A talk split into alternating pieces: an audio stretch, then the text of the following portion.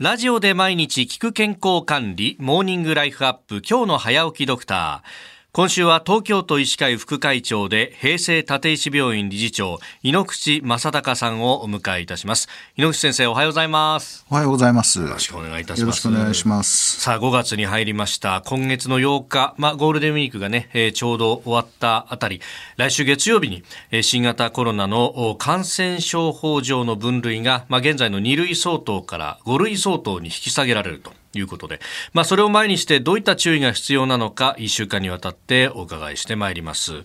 さあまずは、えー、足元のね感染状況ということで4月の状況というのは先生いかがだったですか？はい。あの4月の終わりの頃ですねあ新しい XBB っていう亜種が入ってきて、はい、その感染によってかなり拡大するんではないかって言われましたけれども、我々モニタリング会議としてねいろいろ発表したあの4月19日段階では、あ増加比1週間の増加比が105%ぐらい、まあ、人数で、えー、1200人弱っていうところなんですね、えー、1日あたりの新規陽性者は。は、はい、まあ、思ったよりあの大きな感染拡大にはなっていない状況です。はい、うん。まあこう世の中のねこう流れというかを見ると、まあ、この4月というと春先でまあお花見だとかいろんなイベントもあったりとかしてやっぱこう街に人が出てるなっていう感じはあります。そうなんですけどもね。あの多分あの3月中のその送別会とか、はい、卒業の方が多分人手が多かったのかなと。あの人流をこう調べてる結果ではは、はい、あ比較的4月に入ってからですね意外と人の出っていうのは落ち着いてる。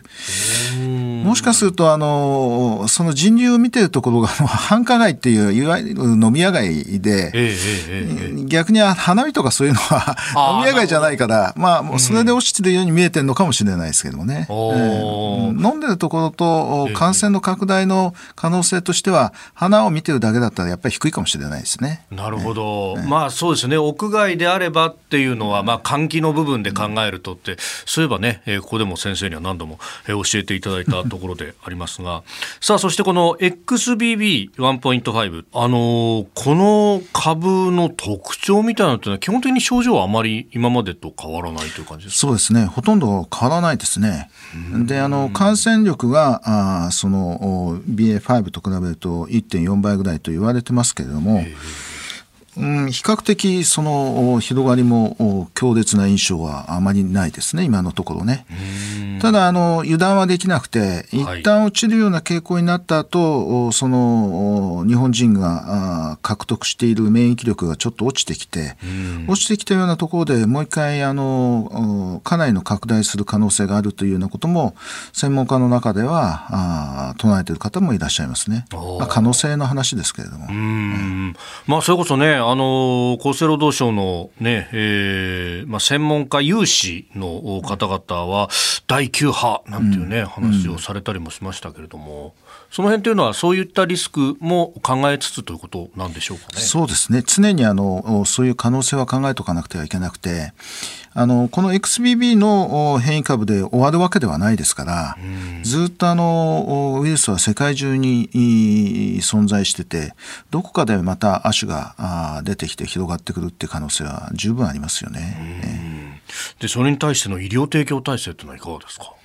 あ医療提供体制はですね現在のところ落ち着いてます、うん、ただあの5類移行後はやっぱり提供体制も変わりますので、はい、その時にどうなっていくかっていうのはこれからやってみなくてはわからないところありますけれども、うん、あの今現在落ち着いててあのずっと最後まであの救急のですね、はい、患者さんをどこの病院に連れていくかっていう選定するっていう作業があるんですけれども、えー、選定困難がずっと続いてたんですがそれもどうやらちょっとずつほんの少しずつですが改善してきてる状況です。はい、でも今お話にあった通り5類に変わるといろいろ変わってくるということもありますので、えー、明日以降そのあたりも含めて、えー、具体的に伺ってまいります。東京都医師会副会長井ノ口正孝さんでした。先生じゃあ明日もよろしくお願いします。はい、よろしくお願いします。